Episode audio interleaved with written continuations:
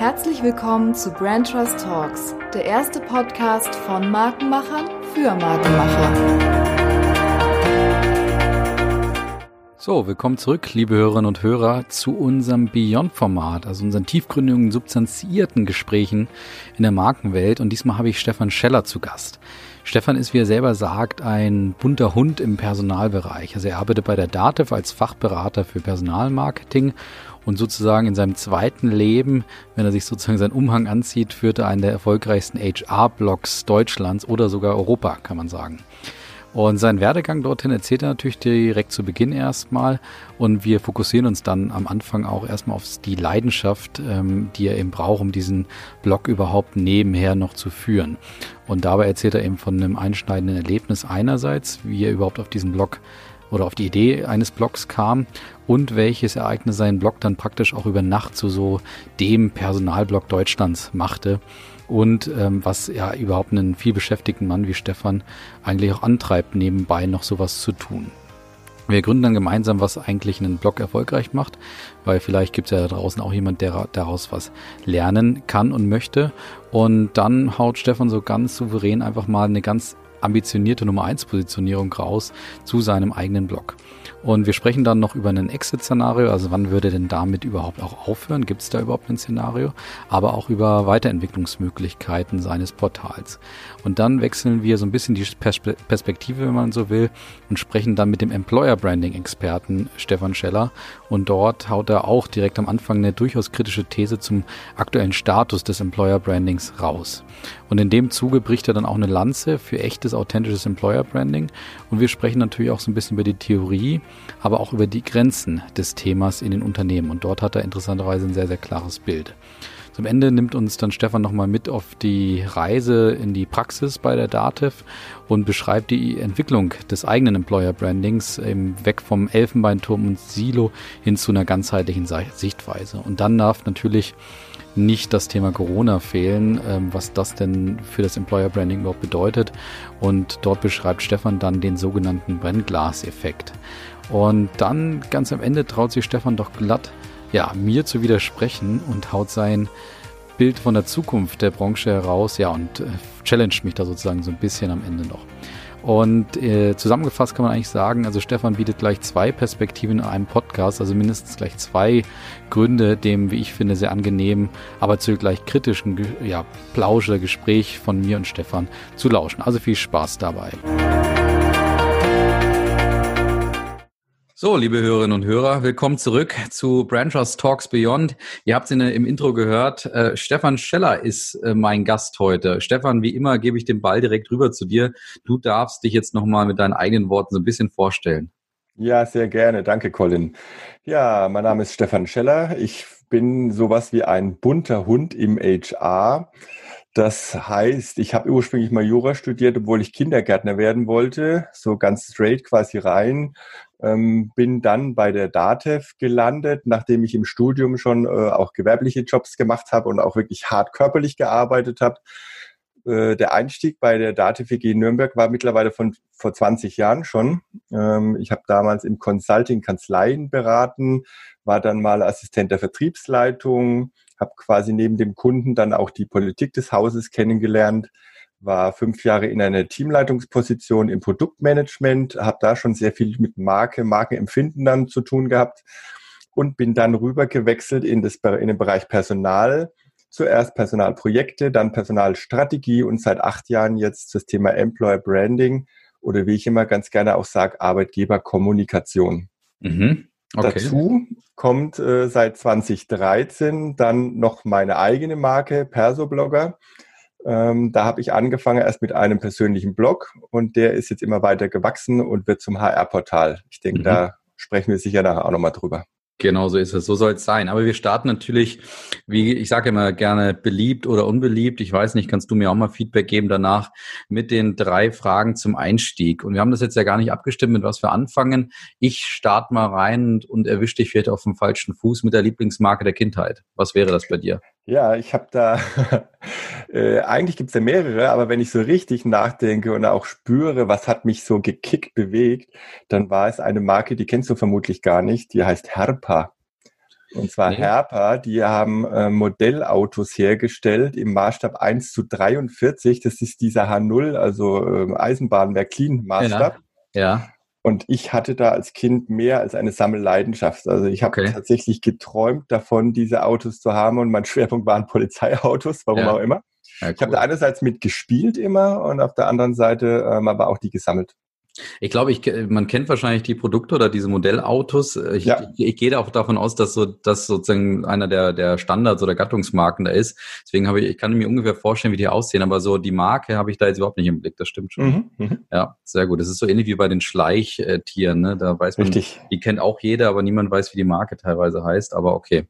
Sehr gut. Ja, dann äh, von dort aus kommend. Hast du dir deine Automarke als Lieblingsmarke heutzutage ausgesucht oder hast du was anderes?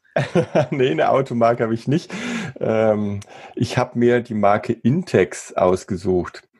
Ähm, da erwischen wir wieder auf dem falschen Fuß. Ja, doch, die kennst du auf jeden Fall. Die ja. machen Pools zum Beispiel, Outdoor-Pools ah, ja, ja. und auch diese Plastiktiere. Und äh, die Marke hat mich einfach so als quasi Love Brand gecatcht, dadurch, dass wir im Urlaub äh, relativ viele von diesen Tieren ja gesehen haben, gekauft haben. Und ich fand das einfach grandios, mit welcher Kreativität und mit welcher Sympathie diese bunten Tiere da quasi produziert wurden. Und irgendwie ist mir das hängen geblieben. Und seither sage ich, ist das eine coole Love Brand für mich. Cool, mal, mal richtig was anderes muss ich dazu sagen. Ich kenne die jetzt auch, jetzt der, wo du es gesagt mhm. hast, der, der Schriftzug erscheint vor meinem geistigen Auge und aber habe ich jetzt tatsächlich unter der Lieblingsmarken weder im Podcast äh, als noch im Workshop, wo wir das auch immer gerne fragen, gehört. Also gute, guter Einblick. Und jetzt, äh, wir sind ja gespannt auf deine äh, deine Einwortwertmarke sozusagen. Und du musst ja jetzt auch noch dazu sagen, für wen machst du das jetzt eigentlich? Würdest du sagen, du gehst auf Datev ein, gehst du auf dich als Person ein oder gehst du sogar auf deinen Blog ein? Das kannst du jetzt eigentlich selber ja. Definieren. Ich glaube, ich würde, ich habe vorher erst gedacht, ich, ich gehe von meiner, meiner Personenmarke aus quasi, die ja gleichzeitig auch mein, meine Unternehmens- oder Bloggermarke ist. Mhm. Aber ich habe dann jetzt festgestellt, gerade wenn du das so sagst, im Prinzip trifft es sogar auf beide zu. Okay. Also wenn ich das Wort hochwertig bringe, dann werden viele bei Dativ sagen, ja, das charakterisiert uns auf jeden Fall sehr gut. Ja. Gleiches gilt auch für die äh, Inhalte und das, was ich so auf meiner Seite bereitstelle. Okay. Sehr gut, dann hast du jetzt eigentlich die Überleitung gegeben, weil es ist natürlich in der Tat so, ähm, das ist ein, jetzt ein ganz spannender Punkt, natürlich jetzt über deinen deinen Blog auch zu sprechen und natürlich auch über, über deine Sichtweise auf das Thema Employer Branding, Arbeitgeberkommunikation, gerade in diesen Zeiten, wie man ja gerade floskelhaft immer wieder sagt. Aber lass uns doch mal beginnen mit deinem Blog, weil was mich ja bei sowas immer interessiert, ähm, du hast jetzt ja deinen Werdegang gerade beschrieben. Ähm, was bringt denn eigentlich jemanden dazu, der, ja, der bei Datev äh, einen Job hat? Ähm, Datev steht ja irgendwie auch für Sicherheit, Hochwertigkeit, wie du gerade gesagt hast, eigentlich in alles, alles super wahrscheinlich. Und dann sagst du, äh, jetzt, jetzt mache ich so nebenbei noch einen Blog. Wie kommt man da drauf? Ähm, das, äh, da muss man noch fast ein bisschen weiter zurück in meine Historie gehen. Ich habe immer gefühlt nebenbei was gemacht.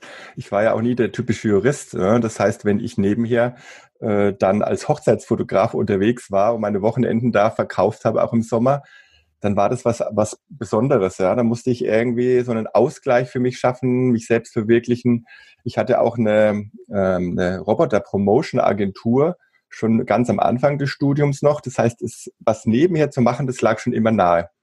Witzigerweise habe ich aber da während der Dativ-Zeit nie dran gedacht und das ist ja tatsächlich auch immer eine Zeitfrage. Ne? Also es ist nicht so, dass man dann sagt, hey, was könnte ich jetzt in den, in 16 Stunden, die ich noch übrig habe, von meinem Tag noch tun, sondern es hat sich tatsächlich ergeben aus einem klassischen Sendungsbewusstsein heraus.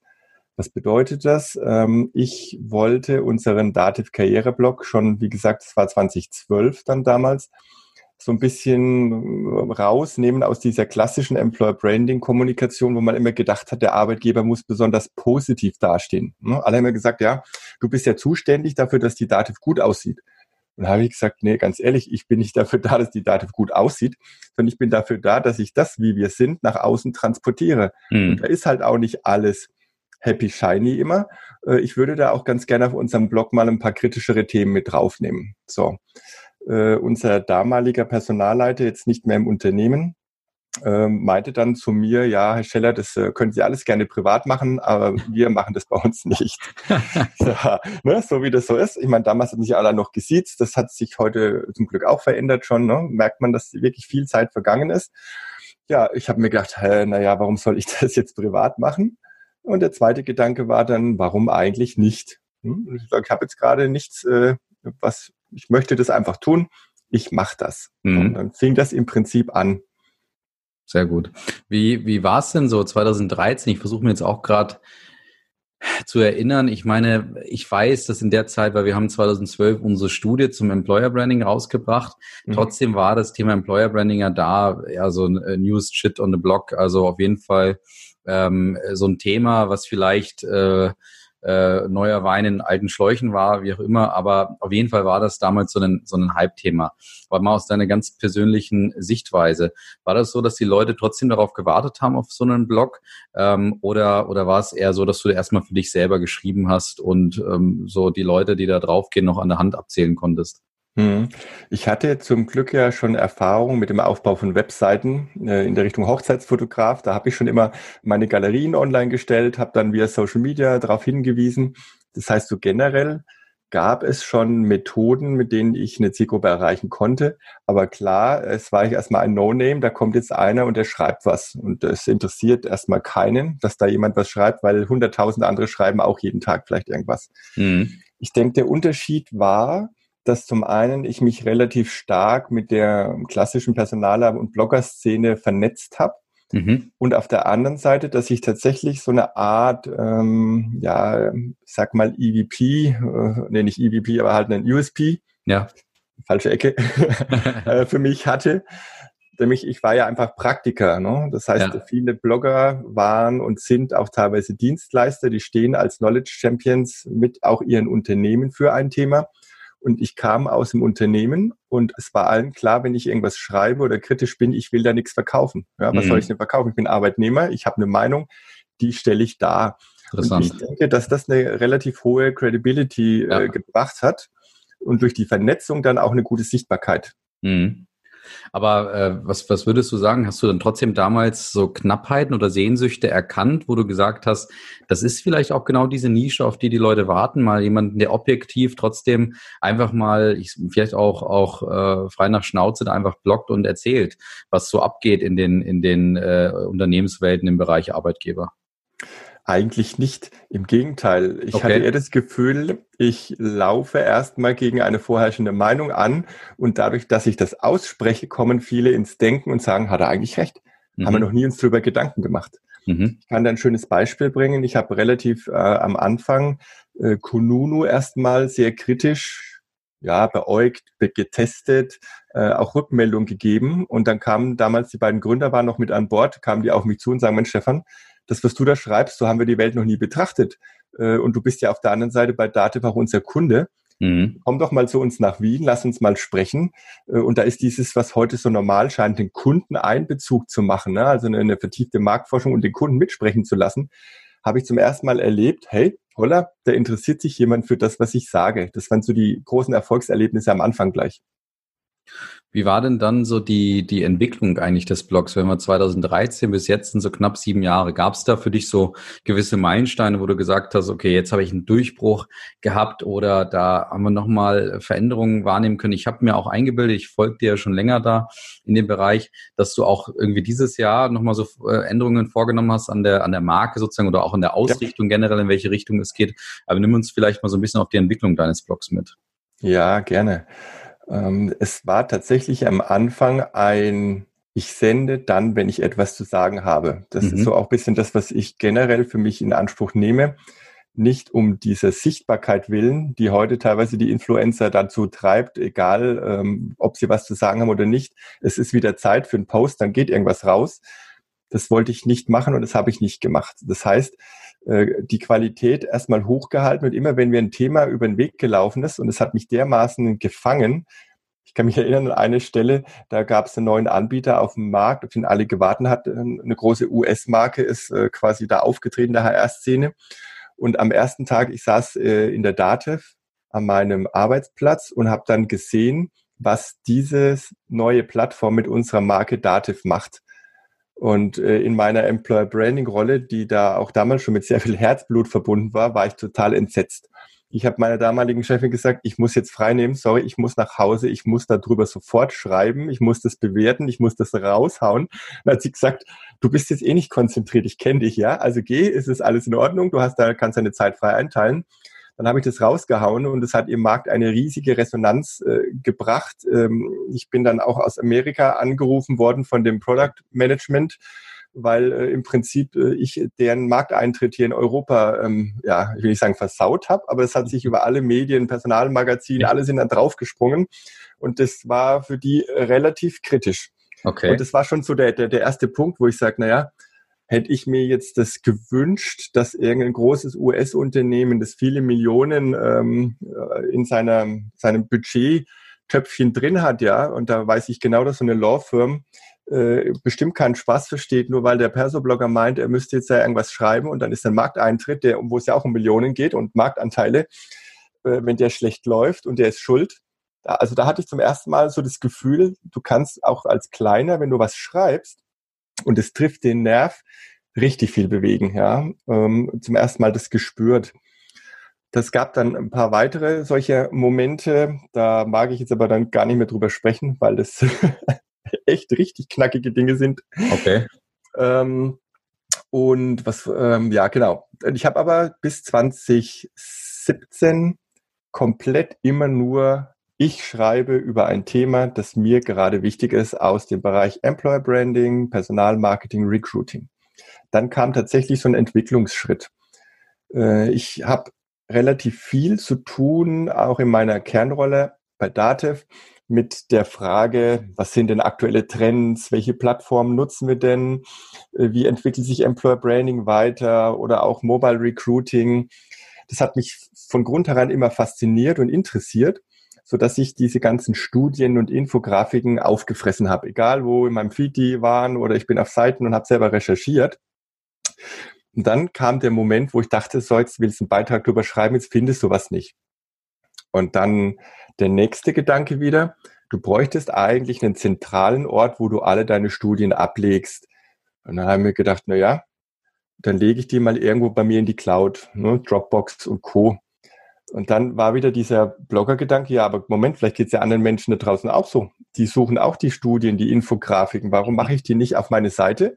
Und habe dann von heute auf morgen eigentlich, sprich, es waren die Weihnachtstage und zwischen den Jahren saß ich zu Hause und habe erstmal schön 200 Studien und Infografiken in ein eigenes, einen eigenen Service in meinem WordPress eingehackt. Das war damals eine, eine, erstmal eine ganz kritische Geschichte, weil ich natürlich äh, urheberrechtlich, wenn ich selber was zum Download anbiete, da nicht ganz sauber bin. Habe ich erstmal gemacht und habe aber gleichzeitig dann mit allen Kontakt aufgenommen. Das war also auch ein Riesenakt, um zu fragen, darf ich denn das? Es gab dann bis auf wenige Ausnahmen, die meisten haben gesagt, na klar, ist ja toll, dass du unsere, uns Sichtbarkeit gibst bei dir. Ist alles wunderbar. Und die kannten mich zu dem Zeitpunkt auch schon, weil der Blog eine Zeit lang lief. Und schon war ein Service geboren, das HR Studien Download Portal. Mhm. Ja, das war so ein Meilenstein. Äh, um es ein bisschen zu beschleunigen, vielleicht auch dann, ähm, ich habe dann 2019 entschlossen, Mensch, es gibt draußen so viele, die, wenn ich irgendwo eine, eine Speaking mache oder auf einem Workshop leite, die auf mich zukommen mit so Fragen, mit so ganz einfachen Dingen, wo ich sage, könnte ich helfen? Habe ich was bei mir? Warum stellst du nicht komplett auf ein Portal um? Ja. Also so nach dem Motto, du gehst einmal hin und es ist alles drin. Und äh, ich wusste ja, wie das funktioniert mit dem Thema Download-Portal habe dann äh, die Datenbank neu bestückt, eine mit ähm, Events, HR-Events, also wenn du heute einen Workshop suchst, ein Seminar, ein Kongress, ein, ein Netzwerkmeeting, dann kannst du das bei mir auf der Seite als Personaler auch finden. Ich habe ähm, Plugins mit reingenommen, äh, wo man personaler Jobs suchen kann. Ich habe angefangen, meinen eigenen äh, Podcast selber auch aufzusetzen, Klartext HR, als weitere Säule des Ganzen und mit weiteren Services dann versucht, so die HR-Welt zu kategorisieren. Also es gibt hier mhm. Listen der HR-Blogs, der HR-Podcasts ähm, und ähnliches, so dass ich mich eher in Richtung Meta-Portal versuche zu entwickeln. Ja. Das habe ich wahrgenommen. Also. Ja, genau. Und vor allem auch mit, äh, mit, mit Partnern zusammenarbeitet. Das ist, glaube ich, so das, der, der größte Schritt, die Kernmarke zu behalten, also die hochwertigen eigenen kritischen Inhalte und gleichzeitig aber auch zu zeigen, da ist viel mehr drin und das können andere Experten besser als ich und mit denen gehe ich in den Austausch. So. Okay. Äh, jetzt ist ja äh, spannend vielleicht auch für die Hörer, weil es gibt ja einerseits jetzt hier natürlich Leute, die was für ihre eigene Personenmarke mitnehmen wollen, aber natürlich auch für ihre Arbeit als Marketingleiter, Markenmanager etc. Mhm. Und da ist, glaube ich, wahrscheinlich in jedem Meeting eines Marketingmenschen mal der Begriff gefallen, lass uns doch da mal so einen Blog machen. Mhm. Oder irgendwie lass uns doch da mal irgendwo das aufschreiben und dann können die Leute das anschauen und so weiter. Jetzt ist aber ja tatsächlich so, dass diese Blogs oftmals auch gar nicht so funktionieren und du trotzdem so deine, wie gesagt, deine, deine, deine Gäste auf der Webseite eben äh, mit zwei Händen abzählen kannst. Äh, bei, ihr, bei dir ist es ja anders, äh, so glaube ich zumindest. Deswegen meine erste Frage dazu. Äh, wie würdest du dich denn selber jetzt sozusagen äh, im, im Wettbewerb betrachten, wenn du jetzt mal so eine, so eine Position raushauen müsstest? Bist du, wie, wie erfolgreich bist du eigentlich? Und zweite Frage, was könnte man denn dann von dir und deiner Vorgehensweise lernen? Mhm. Ich glaube, der, der Hauptpunkt, warum ich das Ganze so erfolgreich geworden ist, ist, dass ich überhaupt gar keine Wettbewerbsgedanken hatte. Ähm, es ging nie darum, entweder jemanden zu kopieren oder besser zu sein als ein anderer, sondern ich habe mir das, was mir wichtig war, in meiner Sprache ausgesucht und veröffentlicht. Bestenfalls habe ich es natürlich veröffentlicht, bevor ein anderer Blogger oder eine Bloggerin das veröffentlicht hat. Aber da ging es mir dann auch nicht darum, hey, kriegt sie oder er jetzt mehr Klicks oder ich. Also der, der Gedanke des Wettbewerbs in dem Zusammenhang liegt mir erstmal fremd. Das heißt, ähm, dass meine eigene Marke die Kraft in sich selbst zieht, und zwar in mhm. dieser Qualität. Und wenn die gelesen wird und äh, mein Podcast gehört wird, dann bin ich zufrieden, dann bringt es auch was. Wenn andere mehr gehört oder gelesen werden, dann sage ich, da haben die es besser gemacht. Ja? Dann haben die entweder besser vermarktet oder haben bessere Inhalte. Sei es drum, dann sollen die Leute das hören. Ne? Also wenn die Qualität, da glaube ich irgendwie trotzdem dran, setzt sich auf Dauer dann durch, wenn man dran bleibt. Okay, aber muss ich dich trotzdem jetzt herausfordern, ja. ähm, was, was wäre denn deine, wir, wir arbeiten ja mit unseren Kunden zum Beispiel Positionierungen, oftmals auch gerne so sogenannte Nummer eins Positionierungen, also in ja. einem Satz dein, dein Portal? Wie, wäre, wie würde das lauten? Ja, das relevanteste HR-Portal äh, im deutschsprachigen Raum für Praktiker. Wow, okay. Du, also anscheinend weißt du genau, was Nummer eins Positionierung ist, weil die war auf dem Punkt. Äh, normalerweise erklären wir die immer erstmal, aber äh, Chapeau, wunderbar. Sehr gut. Ähm, jetzt muss ich aber trotzdem mal äh, die Frage stellen, ähm, ich weiß ja, du bist ja, du bist ja Ehemann, Familienvater, du hast eben auch schon das Thema, ähm, das Thema äh, Datev natürlich angesprochen, dass das so nebenher trotzdem auch, auch ja, dein Hauptberuf ist. Ähm, ich bin ja nun auch viel unterwegs und, und arbeite viel und gerne, aber trotzdem äh, finde ich das immer faszinierend, wenn ich mit jemandem spreche, wie zum Beispiel dir, der wirklich, so wie du gerade beschrieben hast, so an Weihnachten oder hier noch abends mal eine Stunde und da und schnell mal abbrechen und, und schnell einen Blog noch schreiben. Also äh, ja, dieses, so einen, so einen Mindset finde ich immer faszinierend. Was treibt dich am Ende an, diesen Blog auch noch äh, sozusagen, ja, eigentlich in deiner Freizeit zu betreiben? Mhm. Das ist tatsächlich irgendwie so ein inneres Bedürfnis, es tun zu wollen. Mhm. Ja, ähm, wenn ich jetzt was sehe auf dem Markt, vielleicht was ihr auch versucht gerade durchzusetzen und ich halte das für den komplett falschen Weg, dann sträubt sich in mir ganz viel, ja, und dann juckt es mir in den Fingern und sagt, mhm. dann muss ich jetzt was dazu machen. Dann nehme ich Kontakt auf und sage, hey, hört mal zu, ich würde gerne mal euer System anschauen, darf ich mal testen. Ja, so. Manchmal frage ich auch gar nicht vorher, sondern schreibe auch das, was ich bei seiner Erfahrung schon habe weil es mir persönlich wichtig ist. Und das ist so dieses Herzblut-Ding, was äh, ganz, ganz wichtig ist, dass du bei allem ähm, Eigenmarke, Kommerzialisierung oder Influencertum nicht vergessen darfst. Das ist mein Why. Ich mache das zum einen, weil ich glaube, ich möchte das sagen.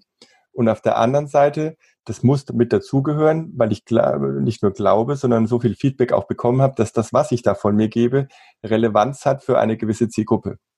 So, und wenn die Dinge zusammengehören, dann ist mir es auch egal, ob es noch 20 andere erfolgreichere Blogger neben mir gibt oder 10 andere Portale oder ob man da jetzt viel Geld verdient oder wenig.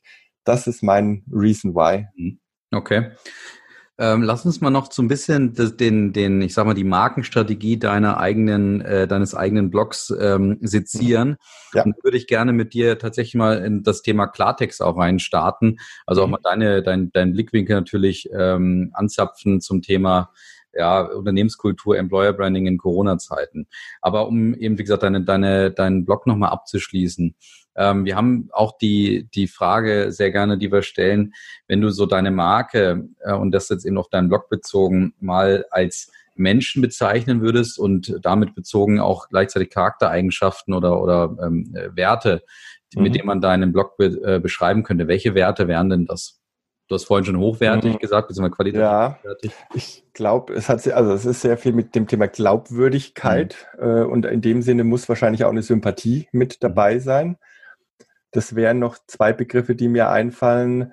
Dann, ähm, gut, der Mensch kann nicht aktuell sein, aber wenn ich jemanden zugestehe, dass jemand vorne dran ist, weil er mitdenkt. Echt kann ein also, Mensch auch sein, ja. ja so ein gewisses ja. Äh, Vertrauen äh, letztendlich. Und das ist für eine Marke extrem wichtig, dass man weiß, wenn ich das schreibe, dann hat es oft Hand und Fuß, weil ich das äh, linksrum und rechtsrum ja angeschaut habe und versuche bestensfalls immer ganzheitlich anzuschauen und eben nicht nur sage, ich bin dagegen, ja, und dann haue ich fünf Argumente raus, warum alles Schrott ist, sondern ich äh, bin durchaus in der Lage, auch bei aller klaren Positionierung zu sehen, was würde denn dafür sprechen und wäge das gegeneinander ab und kann mich aber trotzdem positionieren, so dass jemand, der das liest, nicht sofort sagen muss, der hat total, ist totaler Quatsch und muss dagegen gehen, sondern der muss sich eigentlich eher mit meiner gesamten Argumentation auseinandersetzen und dann wird es erstmal spannend. Ne? Mhm. Okay, und, und jetzt vielleicht noch die, die letzte Frage zu dem Komplex. Ähm, worauf arbeitest du denn sozusagen vielleicht auch in der Zukunft denn? Also hast du so, man spricht ja da neudeutsch von äh, Vision vielleicht auch oder Moonshot. Also ja. hast du so irgendein so, ein ultimatives Ziel im Kopf, wo du sagst, darauf arbeitest du hin? Genau, also das ist das, was ich vorhin gesagt habe. Im Prinzip die relevanteste HR-Plattform okay. im Dachraum für Praktiker zu werden. Aber jetzt, ähm, ich habe immer ganz gerne auf der einen Seite hat mich jemand gefragt, du willst quasi das Amazon der HR-Plattform werden. Da habe ich gesagt, jein. Was die Relevanz als Erstanlaufpunkt angeht, ja, aber nicht, was die alleinige Marktstellung angeht. Also ich möchte kein Monopol, sondern ich möchte mhm. dort sein, äh, allen die Möglichkeit geben, dort mit dabei zu sein. Und zwar, vielleicht, das ist mir ganz wichtig, das so auch nochmal zu betonen, als ich diese Veranstaltungen aufgesetzt, habe ich mir gedacht, äh, interessiert es wirklich jemanden? Es hat ganz viele andere Seiten haben auch Veranstaltungen. Es kam das große Aber. Wenn ich mal genau betrachte, dann sehe ich aber, jedes dieser großen Portale gehört einem Medienkonzern. Und innerhalb dieser Konzernlandschaft werden natürlich die eigenen Veranstaltungen dargestellt und die vom Mitbewerb vielleicht nicht so. Und bei mir, das ist dann mein Anspruch, ich wäre so eine Art Metaportal, ähm, dort ist dann, sind, können alle mitspielen und dann kriegen beide von mir Traffic geliefert. Das heißt, ich möchte die nicht, äh, nicht das bessere A oder bessere B sein, sondern ich bin die Plattform, wo A bis Z alle sichtbar sind und derjenige, der zu mir auf persoblogger.de kommt, die HR-Welt kennenlernt und dann selber entscheiden kann, wo er hin möchte. Das ist so mein Moonshot und der ist wirklich hoch angesetzt, klar. Das nennt man ja das sonst wegen Moonshot, aber das treibt mich auch irgendwie an. Mhm. Okay. Und gäbe es denn auch so einen Punkt, wo du sagst, äh, jetzt, jetzt höre ich auf, jetzt ist genug mit dem Thema? Ja, ich hatte äh, diesen Punkt kurz am Montag. Oh, okay. Und ich hatte diesen Punkt am Montag und was ist passiert? Es gab ein technisches Problem, ein Update ist geknallt ähm, und ich arbeite mit einem IT-Freelancer zusammen, ähm, dem ich dann äh, den Ball rüberwerfe und sage, Mensch, da ist was schiefgelaufen, kannst du mal gucken? Er hat mir geantwortet, kein Problem, ich spiele das äh, Update von der Nacht zurück und gut ist. Dann hat er aber in der nächsten Mail geschrieben, alle unsere automatisierten Sicherungen der letzten Jahre sind fehlerhaft. Das heißt, die waren alle nicht zu gebrauchen. Okay. Und die Webseite war komplett weg zu dem Zeitpunkt dann. So, und dann stehst du erstmal da und sagst, ist das jetzt ein Zeichen? Ja, solltest du vielleicht doch irgendwas anders machen? Und wir haben dann bei meinem Provider aber noch ein Update oder noch eine Sicherung gefunden, die dann nochmal ähm, zwar fehlerbelastet war, aber dann haben wir eher den ganzen Tag, ich dann abends und gefühlt auch nachts äh, die Datenbanken im Hintergrund manuell mit Klicks wieder zusammengefügt, wieder verknüpft. Es war ein Riesenakt und ich habe echt aber zwischenzeitlich Blut und Wasser geschwitzt Boah. hier, ja. Ich, du bist offline, du hast ein Newsletter rausgeschickt an tausenden Leute und just in dem Moment bricht dir deine Landingpage quasi weg, ja. Der Horror. Aber, da kriege ich richtig ja. Gänsehaut, wenn ich das höre. Ja, es, also es war wirklich schlimm. Ich habe auch vielen Mitleidern auf Twitter und Co. eingefallen, aber es ist eigentlich gar nicht meine Art, irgendwie so zu jammern dann. Ne? Aber das war richtig, richtig schlimm, wenn du dein Herzwerk, das du aufgebaut hast und was so gut funktioniert, gefühlt einfach aus technischen Gründen irgendwie weg ist. Ja, ja. Passiert mir okay. nicht nochmal. Aber gut, das ist so die technische Seite. Gibt es für dich auch irgendwie so einen Punkt, wo du sagst, ja. meine Mission ist erreicht oder vielleicht auch, ja. jetzt reicht's mir einfach? Ja, klar. Also die Mission erreicht. Äh, man, man soll natürlich an seinen Moonshot glauben, aber sagen wir ein bisschen realistisch sein. Ähm, an der Stelle, das kannst du nebenher nicht machen. Ja. Ich möchte weiterhin fest arbeiten. Das ist ja auch mein USP, dass ich Praktiker bin und nicht eben nur ein Portalbetreiber, der mhm. irgendwann raus ist aus der Praxis. Ich würde aber dann aufhören, wenn ich merke, dass das Feedback derjenigen, die meine Inhalte konsumieren, sich verändert und die sagen, oh, früher warst du besser. Ja, oder irgendwie hat es mir nichts gebracht. Das heißt, wenn das, wofür ich das tue, nämlich für die Zielgruppe, wenn das nicht mehr funktioniert, dann wäre es für mich ein ganz deutliches Signal, entweder du musst dich wieder verändern. Und wenn ich das nicht kann und nicht will, dann aufhören. Mhm, okay. Äh, vielleicht jetzt ist mir noch eine Frage eingefallen zum Thema, zu dem Themenkomplex, ähm, weil du ja selber gerade deinen Podcast auch angesprochen hast. Wie äh, gedenkst du denn sozusagen, ja, deine, dein, dein Ökosystem im weitesten Sinne vielleicht da auch weiterzuentwickeln? Machst du dir da auch Gedanken über die Zukunft? Im Sinne von, äh, ich mache jetzt auch noch äh, kurze Videoschnippel auf, auf, äh, auf LinkedIn oder sonst was. Oder ich muss ganz was anderes machen in Zukunft. Keine Ahnung, was es da noch für Kanäle und Medien gibt, weil mhm. du jetzt auch gerade Twitter angesprochen hast. Ja, wie, ja wie, wie sind da so deine Gedanken, wenn du das Also ich habe ganz, ja, gerne. Ich habe ganz viele Ideen und die, die sind schon ganz lange in meiner äh, Ideenkiste mit drin. Ähm, da sind neue Mehrwertservices, an denen ich jetzt gerade plane. Beispielsweise würde ich ganz gerne die gesamte HR-Welt auf eine Art Landkarte, so eine Art Anbieterdatenbank äh, bringen, ähm, wo man einfach mal sagt, man muss sich überlegen, was das für ein Werk werden könnte. Wir haben allein knapp 2000 Stellenbörsen in Deutschland. Mhm. Also da hast du Stellenbörsen, da hast du noch keine Softwareanbieter, da hast du noch keine Verlage, da hast du noch keine äh, Seminaranbieter und ähnliches. Aber ich glaube, dass äh, es ist alles so komplex geworden und ich wäre gerne der Ort, der Ordnung schafft, der zumindest Strukturen gibt, der Möglichkeiten gibt, ähm, ja mal mit dem Suchen anzufangen und von dort aus dann woanders hinzugehen. Das ist so das Hauptthema, was ich für 2021 jetzt geplant habe. Corona-bedingt ist es leider da nicht möglich gewesen. Warum? Ähm, dieses Jahr nicht, vor allem weil es natürlich auch Geld kostet. Also das muss alles programmiert werden, da, da fließen vier- oder fünfstellige Summen rein und die muss ich natürlich auf der anderen Seite irgendwo einmal verdienen lassen. Mhm. Und das insofern Schritt für Schritt. Das entwickelt sich. Den Blog, äh, den, den Podcast, den habe ich äh, neu aufgesetzt weil ich bin überhaupt kein Podcast-Fan gewesen. Ich habe immer gesagt, ja, Perso-Blogger, das ist kein Podcast-Format, das brauche mhm. ich und möchte ich aber nicht. Ich habe dann doch angefangen, zum einen, weil ich für mich eine gute Positionierung gefunden habe, nämlich nicht eine Stunde Zeit irgendwie von jemandem in Anspruch zu nehmen, so sehe ich es oft. Ich sage, wenn du heute in unserer so eng getakteten Zeit jemanden bittest um Aufmerksamkeit für eine Stunde, dann muss der dich entweder wirklich sehr lieben oder das Thema muss so dermaßen rocken. Das war mir fast zu heiß. Dann habe ich gesagt, nee, das ist mir alles zu viel. Lass uns dann ein, wenn wir mich dann ein Teaser-System aufbauen, eine Viertelstunde. Die mhm. kann man immer mal einschieben. Ne? Man steht an der U-Bahn oder so, hat irgendwas Verspätung. Neues Format. Es ist keine tragende Säule für mich. Das heißt, das war ein Experiment. Ähm, dann geht es natürlich weiter. Was ist mit Videoformaten? Ne? Ähm, geht es in diese Welt rein? Ich selber äh, sehe mich nicht so gerne auf Videos. Äh, auch Podcast musste ich mich an die eigene Stimme erst gewöhnen. Mhm. Ja, das ist ja. tatsächlich, ich, ich fremdle immer noch etwas damit. Mm, ist also jetzt auch keine Zielrichtung. Das heißt, ich überlege mir lieber, was braucht meine Zielgruppe noch? Und da werde ich demnächst auch mal eine, eine tiefgreifende Befragung machen und sagen, was erwartet ihr eigentlich von so einem Portal? Ähm, das ist auf der einen Seite dann zu checken, matcht das so ein bisschen mit dem, was ich mir gedacht habe. Ähm, aber jetzt nicht über Tools oder wie vermarkte ich mich noch mehr.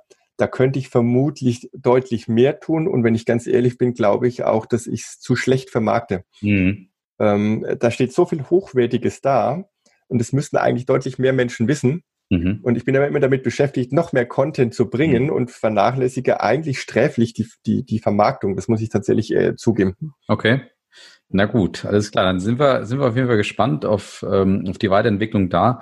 Aber jetzt haben wir mit dir so, so einen Allround, Allround, Allrounder äh, hier ähm, dabei. Das heißt, ähm, aus dem allem, was du auch schreibst, ähm, eben oftmals natürlich auch aufsaugst ähm, in deiner in deiner Praxisarbeit. Mhm. Ähm, vielleicht einfach mal ganz kühl äh, gestartet. Ähm, Wie ist so deine, deine aktuelle Wahrnehmung ähm, der, der Unternehmenskulturen beziehungsweise auch des Employer Brandings in Deutschland? Auf welchem, auf welchem Standpunkt stehen wir da gerade oder Status? Mhm. Also ich denke, dass wir da über eine, eine Filterblasendiskussion führen, wenn wir über Employer Branding reden. Interessant. Das sind natürlich die großen Marken, ne? DAX-Konzerne, da, da, ist ja ständig Wettbewerb, die werden gerankt, ne? Arbeitgeber-Rankings, äh, die sind vor allem bei bekannten Marken interessant für Leser. Wenn die Bäckerei Schmidt um die Ecke irgendwie einen Preis gewinnt, dann interessiert es erstmal medial keinen. Wobei du natürlich, wenn du jetzt mal in Richtung Arbeitgeber denkst, ist die Bäckerei Schmidt wahrscheinlich deutlich näher liegend als ein Apple oder ein Google, das vielleicht ganz oben auf der, auf der Liste steht. Ne? So, das heißt, in der Wahrnehmung äh, des Begriffs auch Employer Branding sehe ich vor allem relativ viel Show mhm. oder auch viel ja, Werbung im klassischen Sinne.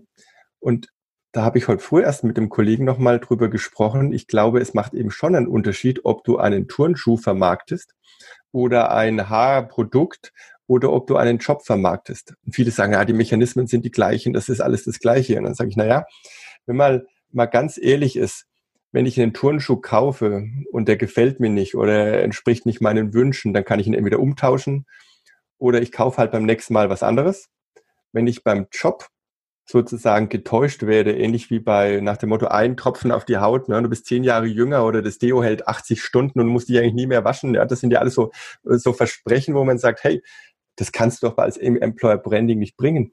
Wenn ich da etwas behaupte, alles super easy, Lean-Strukturen bei uns ne, und alle volle Mitbestimmung und du kommst dann dahin und erlebst was anderes, wo umgekehrt du, also im Employer Branding bin ich großer Fan davon, auch darüber zu reden, was nicht so gut läuft. Ja, um zu sagen, hey, schau dir das, liebe Bewerberinnen Bewerber, gut an. Ist es das, womit du leben kannst? Matchen wir wirklich, und zwar mit dem ehrlichen Gesicht, das wir als Dativ haben?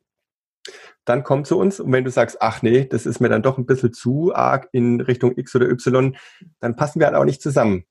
Das würdest du niemals in der Produktwerbung machen, ne? dass du über mhm. negative Eigenschaften deines Produktes sprichst und sagst, na ja, also unser Turnschuh, ganz ehrlich, nach einem Dreivierteljahr ist der nicht mehr so toll, ja, dann musst du halt ein neues Modell kaufen. Wollen wir auch, dass du den kaufst.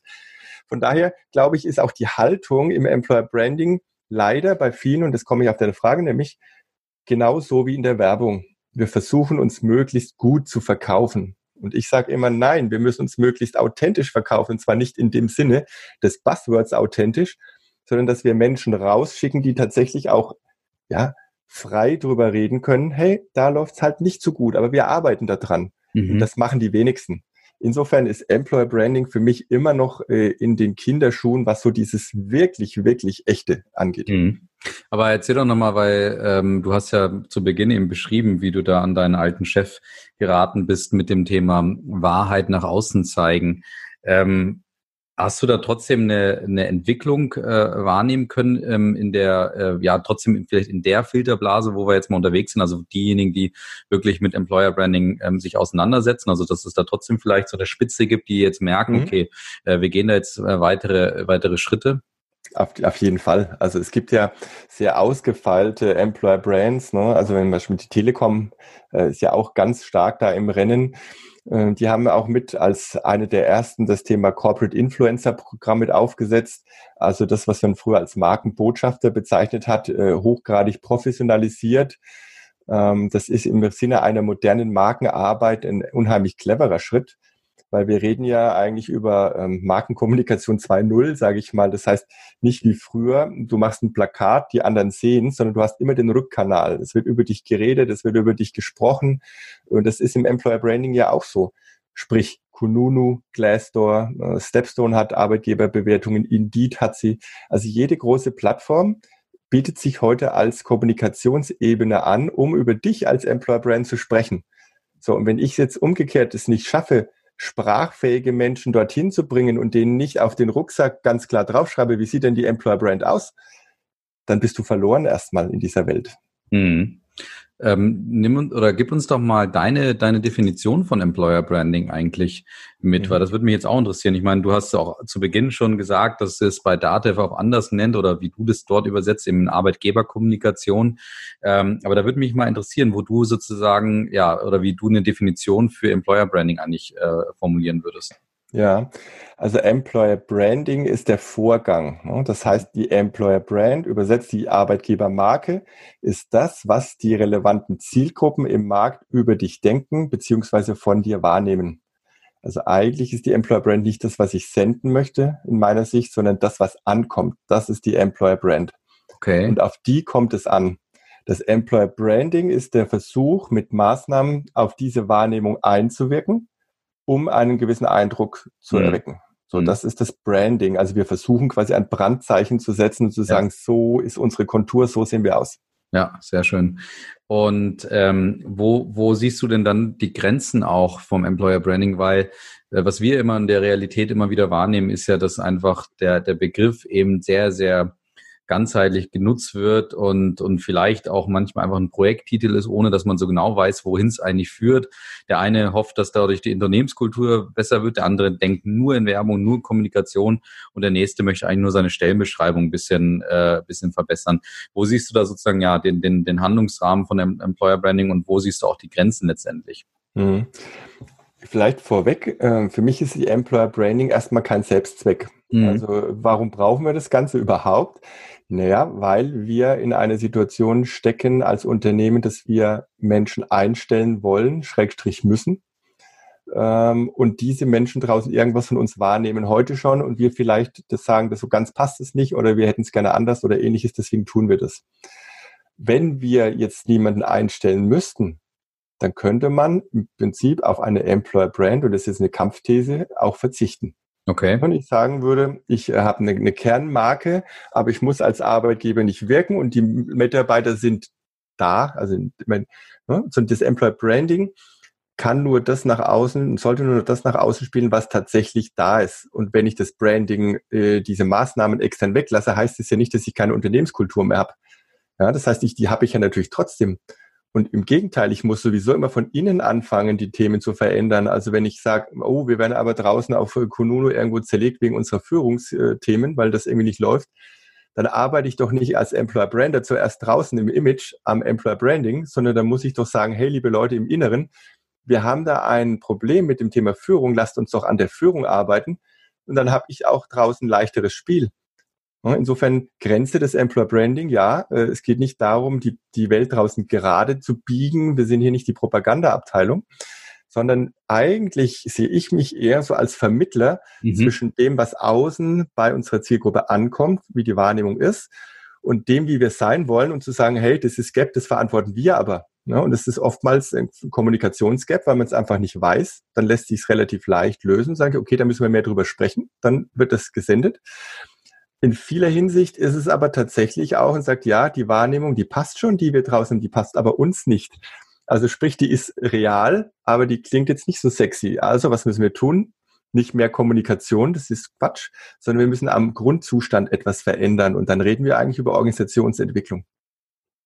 Aber da würdest du dann die, die Grenze zum Employer Branding äh, setzen. Ja, genau. Das Employer Branding kann keine Unternehmenskultur beeinflussen. Es kann nur die Kultur bestenfalls spielen oder im falsch verstandenen Employer Branding so einen Schleier drüber legen und sagen, naja, in Werbekampagnen stellen wir uns halt ein bisschen besser dar.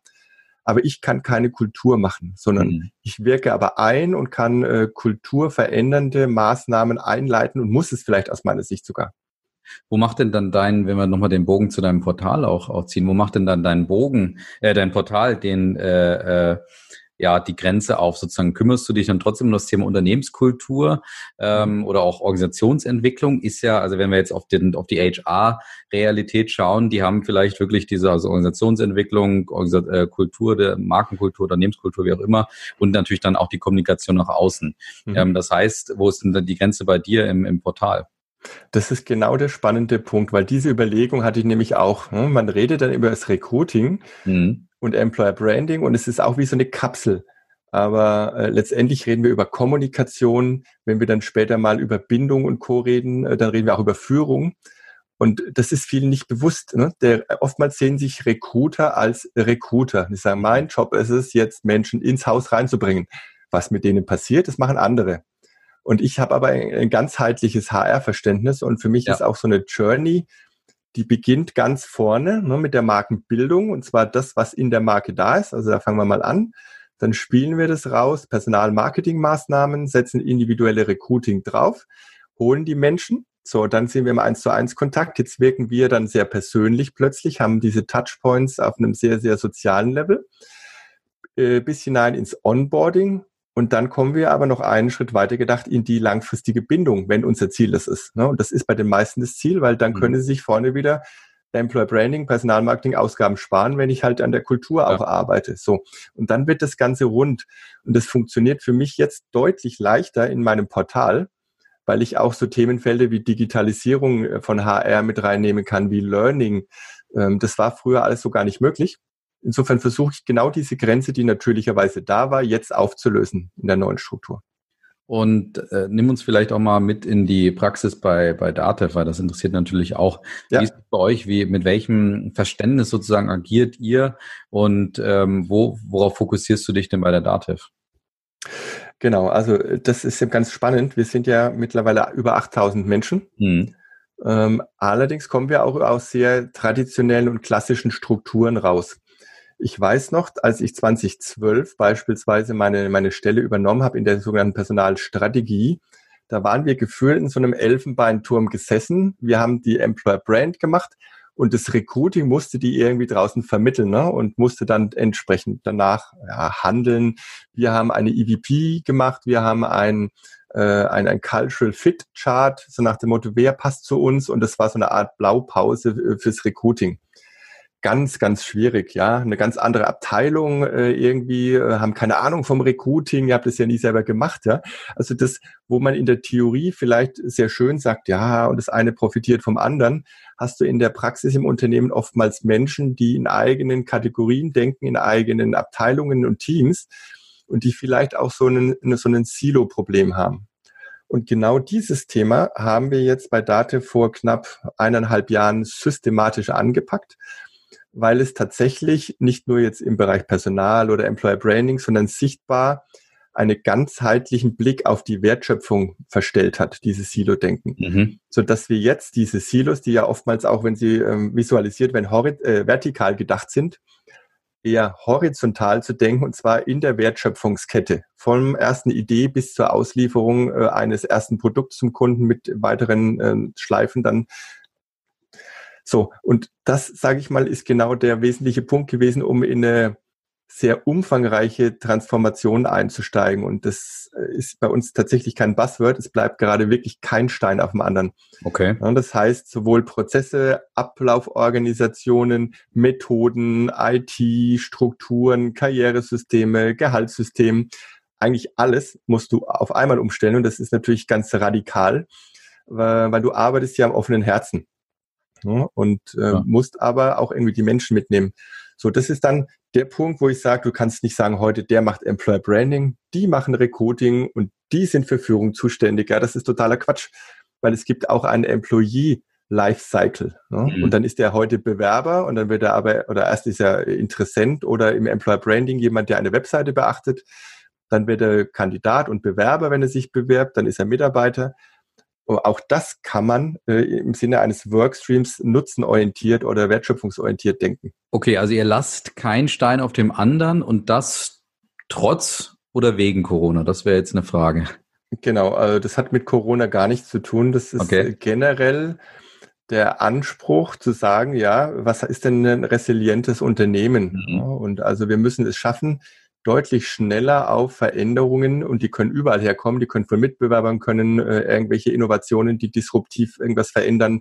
Es können gesetzliche Änderungen sein oder, und das da hat wahrscheinlich am wenigsten jemand dran gedacht, es kann sowas sein wie ein Coronavirus, ne, der ja. uns plötzlich digital alle in die Homeoffices spült. Ja.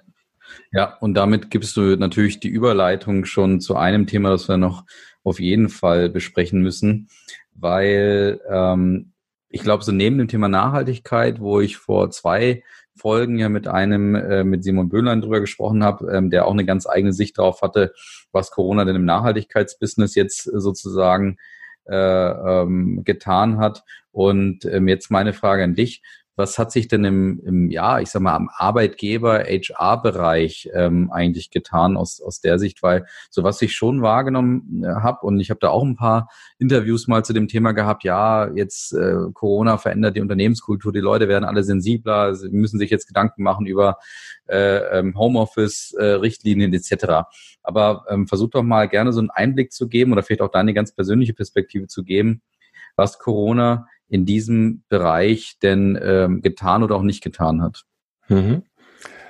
Äh, ich bin ja normalerweise auch nicht so der Freund von nur Buzzwords, aber mhm. man, man, redet ja häufig von diesem Brennglaseffekt. Und ich ja. glaube auch bei dem Thema Employer Branding äh, ist es ein Volltreffer. Ja? Das heißt, wenn du früher super Kampagnen nach außen gefahren hast und warst gefühlt in allen Rankings der Top-Arbeitgeber, hast aber jetzt in so einer Corona-Situation möglicherweise aus irgendwelchen bürokratischen Bedenken gesagt, nee, Homeoffice geht gar nicht. Was machen die dann alle, ja? Und ihr müsst euch jederzeit zurückmelden und es muss immer ein grünes Lämpchen leuchten, wenn du die Maus äh, nicht in der Hand hast, ne? dann geht dir ein Alarm los. Das war ja für viele so die Haltung vorher, die gesagt haben, also ich hätte schon ganz gern meine Mitarbeiter bei mir, damit ich sehe, was da passiert. Trotzdem hat man natürlich äh, im Employer Branding über sowas nicht geredet. Jetzt wären vielleicht bei solchen Unternehmen Hunderte, wenn nicht gleich Tausende Mitarbeiter enttäuscht von einer gefühlten Brand oder einer Wahrnehmung und sagen, das hätte ich mir jetzt irgendwie anders erwartet. Das heißt, die Nagelprobe, äh, kann die Marke jetzt das erfüllen, was wir versprochen haben? Und wir reden immer über Markenversprechen. Ja, das ist ja eigentlich immanent in dem ganzen Markenthema. Wir immer über Versprechen und die muss ich halten. Und jetzt gab es eine tolle Möglichkeit zu zeigen, ob ich es halten kann.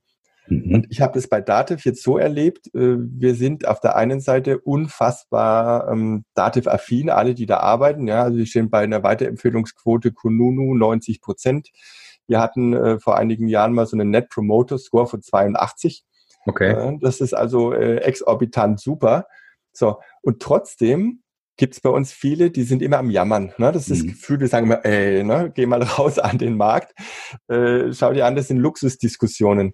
Und plötzlich durch dieses Ereignis war da Ruhe. Ne, haben wir alle gesagt, das haben wir wirklich großartig gemacht. Ja, wir haben da jetzt äh, in kürzester Zeit, innerhalb weniger Wochen, fast 8000 Menschen oder halt, wo es möglich ist, in Homeoffices gebracht. Wir haben an unseren eigenen, was uns absolut ja heilig ist und wo wir äh, eigentlich überhaupt keinen Nachlass geben, was das Thema Datensicherheit und Datenschutz angeht. Das sind unsere absoluten Überkernwerte. Haben wir praktikable Lösungen gefunden, wie ich beispielsweise äh, im Rahmen eines virtuellen Recruiting-Prozesses mit rein virtuellen Onboarding so ein Gerät auch außerhalb unserer internen IT in Betrieb nehmen kann. Also ein erstmaliges Anschalten von außen ans System. Das hätten wir vor Corona. Da hättest du ins Unternehmen reingemusst, dass man hätte im Unternehmen quasi ähm, ja, technisch zusammengebracht werden müssen und dann hättest du erst rausgedurft. Aber es ging nicht anders. Ja? Und wir haben Möglichkeiten gefunden. Und das haben die Mitarbeiterinnen und Mitarbeiter gesehen und haben gesagt, das habt ihr richtig gut hingekriegt. Das mhm. hätten wir gar nicht gedacht. Wir haben gedacht, ihr wäre da etwas eingerosteter. Und deswegen fand ich das auch selbst bei einem Unternehmen wie bei uns wie ein absolutes Brennglas. Es hat es so transparent gemacht, was geht und was nicht geht. Mhm. Okay. Und jetzt ähm, würde ich die nächste Frage, die ich hätte, mal weitergeben an ähm, deinen Gast, der, der vor dir hier war, nämlich der liebe Philipp von Jan Regensburg. Und der hat für dich folgende Frage hinterlassen. Auch wenn Corona ein leidiges Thema ist, aber ich möchte ihn fragen, was sein größter Lerneffekt im positiven Sinne aus Corona ist. Was hast du mitgenommen und wo hast du dich verbessert? Ja, das, das Spannende ist, dass ich jetzt ähm, trotz aller Marke hier und Arbeit dort jetzt eher was Privates bringe, mhm. weil mein äh, Lerneffekt am Anfang, ich habe mich jeden Tag äh, durch den Berufsverkehr reingequält, dann wieder raus und dann auch die Kleine vom Kindergarten abzuholen, gleich einkaufen zu gehen. Deswegen immer im Auto auch unterwegs dachten wir erst, okay, das sparst du dir jetzt. Und dann war am Anfang klar, man redet über Arbeitszeit, die man spart oder die man äh, vielleicht anderweitig einsetzen kann. Aber was sich tatsächlich entwickelt hat, nämlich morgens ein Ritual äh, mit der Kleinen nochmal zu kuscheln, zu frühstücken, vielleicht mal ein kleines Spiel zu spielen, wo du ansonsten aufgestanden bist, schnell, schnell Zähne putzen, der Papa muss weg. Ja, und dann abends vielleicht, dass man natürlich mehr Zeit hatte, aber dieses Morgendliche und das zu erkennen, wie wichtig das ist, auch, und deswegen auch Learning, zu sagen, mach das ganz unbedingt. Du bist nur einmal, ähm, oder die, die Kinder sind nur einmal klein. Und wenn du nicht noch zehn weitere kriegst, dann erlebst du diese Zeit jetzt ganz bewusst, nutzt das für dich, ja. Äh, genieß es und geh da rein und dann hat auch kein Blog und auch kein Dativ da Raum, sondern es gibt halt einen Zeitpunkt X, da gehst du online und alles vorher gehört, sage ich mal, der Familie. Um es jetzt mal ein bisschen äh, breiter zu machen und nicht nur auf die Kleine. Es geht ja an eine Frau auch noch. Es gibt noch einen, Jungen dazu und äh, seit neuestem auch noch einen Hund. Oh, okay, sehr gut, okay. Ähm, gut, dann lass uns noch zum Abschluss ein bisschen in die Zukunft schauen, vielleicht gemeinsam, was das Thema ja, HR, ähm, Employer Branding ähm, angeht. Und da würde mich jetzt nochmal in, in Verbindung mit Corona interessieren. Du hast jetzt vorhin schon beschrieben, ähm, viele Unternehmen mussten jetzt notgedrungen und haben sich jetzt aber auch damit arrangiert, auf, auf Homeoffice umstellen, mussten sich also notgedrungen so ein bisschen öffnen und vielleicht auch arbeitnehmerfreundlicher werden. Das war ja vorher immer eine riesen äh, Differenzierungs, äh, Differenzierungsmöglichkeit für bestimmte Marken, die das eben betonen konnten und damit auch gleichzeitig nach außen zeigen konnten, ja, das ist unsere tolle Kultur. Wenn du da dabei sein willst, kannst du zu uns kommen. Und jetzt sitzt du auf einmal ähm, mit ganz vielen neuen Wettbewerbern sozusagen im Boot, die das alle auch gleich anbieten, beziehungsweise das ist eigentlich jetzt, wie man ja gern sagt, also wir nennen es Muss-Faktoren oder auch Hygienefaktoren, das ist jetzt einfach zum Standard geworden. Was, was berät man dann so einem so einem HRler denn äh, sozusagen jetzt auch du als Blogger, was rät man denn jetzt diesen, diesen Leuten? Wie sollen die sich in Zukunft noch differenzieren? Also ich glaube, da gibt es schon noch ganz viele andere Möglichkeiten, um sich zu differenzieren. Ich würde schon gar nicht deiner Grundthese ähm, zustimmen, zu sagen, es ist Standard geworden. Wir erleben gerade sehr viel, auch medial aktiv Unternehmen, die sagen, es ist überhaupt kein Problem für uns. Ne? ist alles ganz toll. Aber wir haben, äh, ich glaube, viereinhalb Millionen Unternehmen in Deutschland äh, wenn man da mal die ganzen Handwerksbetriebe und all die Produktionen und äh, diejenigen, die im Verkauf irgendwo auf Fläche sind, die sind überhaupt nicht im Homeoffice, ja. Die haben ihren Job weiterhin. Die leben vielleicht auch tagtäglich mit dieser Angst am Arbeitsplatz, dass sie, sage ich mal, eben nicht so separiert sind wie wir hier. Ne? Wir haben schön unser Mikrofon vor uns, wir haben einen Bildschirm, äh, können wir alles managen, können hier ganz safe unser Geld verdienen. Das können die nicht. Insofern glaube ich schon gar nicht, dass es ein Standard ist. Und auch vorher äh, bin ich kein Freund dieser Idee gewesen, ich habe hier fünf tolle Tipps für dich und die machen dich zum Employer Branding Champion. Ne? Wenn du dann sagst, du hast Homeoffice, du hast flexible Arbeitszeiten, du hast eine Kita, ist auch Quatsch. Sondern schau immer, das ist der, der, der ultimative Tipp im Marketing sowieso, schau mal auf deine Zielgruppe. Was sind deren Needs? Was brauchen die? Was wollen die? Sprich mit denen und positionier dich dann, wenn du das leisten kannst, und zwar wirklich leisten kannst, genau dort, und schau nicht auf die anderen, ob die da große Stiche machen mit Homeoffice. Wenn das für deine Zielgruppe nicht relevant ist, dann ist Homeoffice auch nicht dein Markenthema. Mhm. Okay. Genau, und dann vielleicht zum Abschluss noch eben ähm, die Frage, ja, wo geht's hin mit dem Thema Employer Branding? Werden wir irgendwann ein, ein Ende dieses Themas haben? Ähm, wird das äh, vielleicht noch größer werden? Ich sag mal, wird das jetzt so irgendwo auch die Unternehmen diktieren, wenn die sich jetzt überlegen, wo, wo müssen wir denn unser Geld jetzt hingeben, wenn es um Projekte geht etc. Werden wir uns da jetzt alle äh, Employer Branding Projekte aufhalten? Oder wie, wie siehst du das, die, die Entwicklung dieses Bereichs? Also ich glaube an Marken. Das mhm. ist erstmal ein Statement vorweg. Deswegen äh, werden diese Themen nicht von heute auf morgen runterfallen. Zudem gibt es natürlich auch einen riesigen Markt. Es gibt äh, ganze Zweige, die davon leben und äh, so eine Grundhaltung zu verändern nach dem Motto, ach, Marken brauchen wir alles nicht, wir schaffen es auch ohne. Äh, das, äh, das kannst du mal, es gibt vielleicht einige Unternehmen, die dann so anfangen und das so denken, aber die werden von dem Gesamtsystem ja auch immer wieder eingefangen ne? und sagen, was bist du ohne deine Marke? Ein Nichts, ja, ein No-Name. Du kannst, bist du nicht sprachfähig, du bist nicht handlungsfähig, du bist nicht erkennbar du bist ein Nichts. So, und ich glaube, ähm, von daher wird das Thema Marke und auch in dem Sinne Employer Branding noch eine ja, längere Zukunft haben. Und jetzt kommt wieder mein Aber, das ist das typische Personenblogger Aber, das dann immer wieder kommt ich glaube, die Glaubwürdigkeit von Markenarbeit wird immer stärker in Zweifel gezogen, wenn du das nicht schaffst, dieses wahre Gesicht zu zeigen. Mhm. Wenn du immer noch glaubst, du kannst draußen den Markt täuschen, indem du nur Positives berichtest, indem du vielleicht deinen Mitarbeitern gar verbietest, auf Social Media unterwegs zu sein, sowas soll es geben, ja ähm, damit die ja nichts irgendwo verraten können über das Unternehmen und schon gar nicht bewerten. Und äh, dann die ja mal am Ende sagen, genervten Smiley, was ein Sch Tag heute, ja. Und dann heißt es, ich bin ein schlechter Arbeitgeber. Nee, wir müssen es schaffen, dorthin zu kommen, im Employer Branding Gesicht zu zeigen, und zwar unser echtes Gesicht.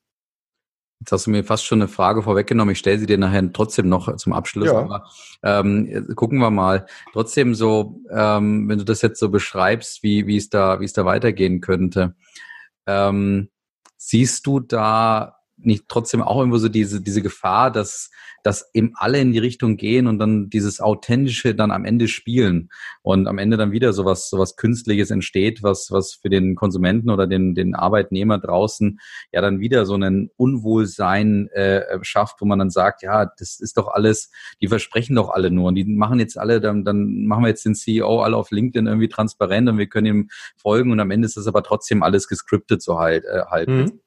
Glaubst du nicht, dass das auch irgendwo vielleicht ein, ein Trend sein könnte? Sozusagen, beziehungsweise auch wiederum ja eine, eine, einen ähm, Kickback hat auf ähm, diese Bestrebungen, die du gerade beschrieben hast. Also wenn das so ist, wie du es gerade beschrieben hast, dann haben wir es noch nicht geschafft, äh, dieses okay. Gesicht zu zeigen. Mhm. Weil wenn wir es gezeigt haben, dann äh, ist, glaube ich, so, die, dann wäre, das ist ja eher ein unrealistischer Zustand, ja, dann wäre aus meiner Sicht im Employer Branding der Optimalzustand erreicht und dann bräuchte es uns eigentlich auch gar nicht mehr, weil dann jeder wüsste, so ist es da. Wir bräuchten niemand mehr branden, sondern ich sehe diese Brand mhm. und die ist genau echt und alles andere, was ich quasi noch künstlich da rein definiere, würde ja diesen Originalzustand ver, verunreinen oder irgendwie äh, verändern. So. Das heißt, wie so oft, äh, der Job wäre, sich selbst überflüssig zu machen. Du brauchst kein Branding mehr, weil die Brand ist total greifbar. Mhm. Okay. Das ist auch so ein Traum von mir. Sehr gut. Ja, da kommen wir jetzt gleich noch hin. Zwei Fragen habe ich noch für dich. Die erste Frage, das, was du jetzt beschreibst, ist natürlich schön, eine wunderbare Welt, auch für mich als Markentechniker natürlich. Aber äh, ich stelle mir manchmal immer so den, den, die Frage, wann kommt sozusagen dieser, also wann kommt dieser Stein ins Rollen? Wann wird es für die Leute einfach deutlich und wann verstehen und checken sie es, dass es eigentlich genauso laufen sollte, meinetwegen auch so, wie du es beschrieben hast. Hast du da irgendwo so einen Punkt, weil man viele, es gab ja viele Leute, die anfangs von Corona gesagt haben, jetzt wird alles anders. Ich habe, wir haben mhm. auch im April haben wir eben so Regnoseartikel geschrieben und ich habe jetzt gerade heute drüber nachgedacht, ähm, ja, äh, ist eigentlich mein, meine Regnose äh, äh, oder auch Prognose in dem Sinne dann eingetroffen? Nee, ist sie nicht, weil am Ende, und das haben, wissen wir jetzt ja inzwischen auch, äh, Corona hat nicht so viel verändert, wie es am Anfang irgendwelche Trendforscher äh, äh versprochen haben, die offensichtlich damit Geld verdienen wollten. Also wann kommt der Punkt, wo die äh, Leute da draußen, egal ob es Vorstände sind oder Manager, das verstehen, was du gerade beschreibst?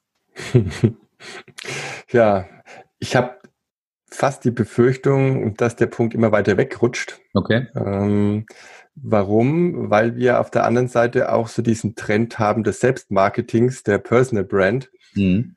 Und auch da steht man ja wieder ganz am Anfang in dieser Erfahrungs- und Erkenntnisstufe, dass man wieder erstmal natürlich nur sich positiv darstellt. Ja, also das heißt, da fängt man an, macht aus meiner Sicht gleich wieder die gleichen Fehler und äh, diese, das ganze Influencertum ähm, auf Instagram und Co., das ist ja, das, da braucht man uns ja nichts vormachen, das ist ja zu 99 Prozent alles schöne, heile Welt. Mhm. Geskriptet, perfekt auf Instagram, auf Quadrat ausgeposte Bildchen, ja. So, das heißt, äh, tendenziell so von der Gesamtentwicklung her, auch gesellschaftlich, laufen wir sogar weit weg davon. Wer würde denn heute öffentlich ähm, mit auch mit negativen Dingen in eine Diskussion reingehen und sagen, hey, hör zu, ich bin an den und den Punkten angreifbar, weil, weil Fehler oder äh, Schwächen machen ja auch angreifbar, ja.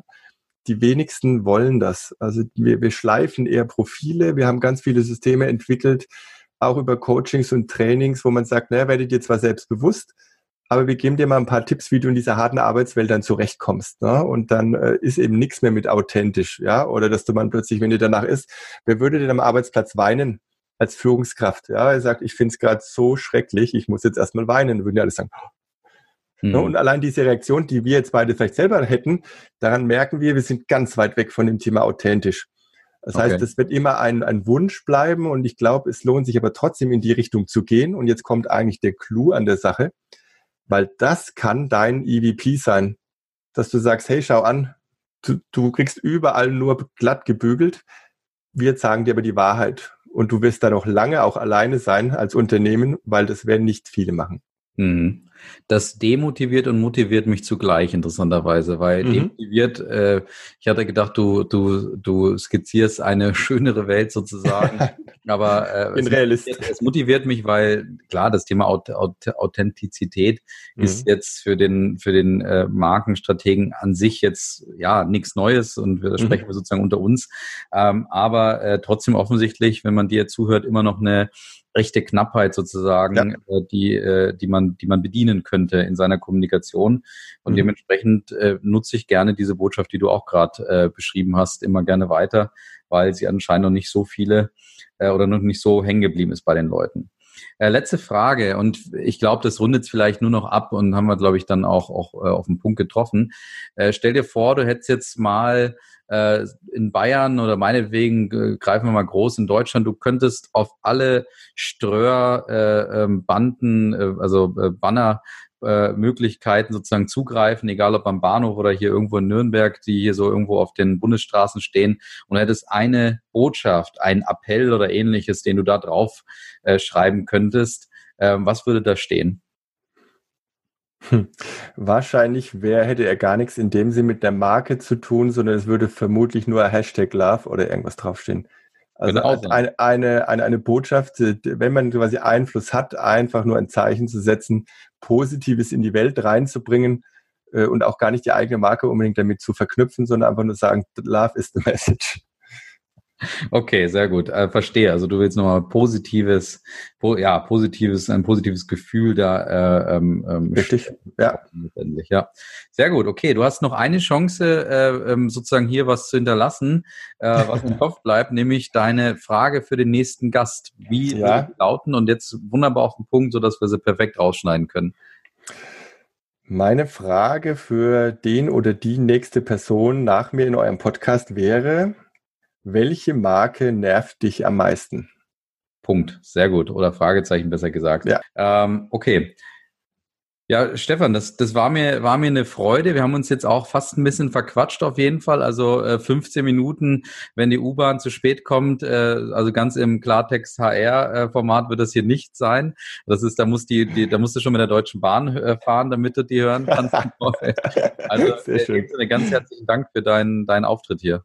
Ja, ich danke dir auch, dass die Möglichkeit da war, mit dir so lange zu quatschen. Super, hat Spaß gemacht. Super, wunderbar. Liebe Hörerinnen und Hörer, bis zum nächsten Mal. Macht's gut. Ciao.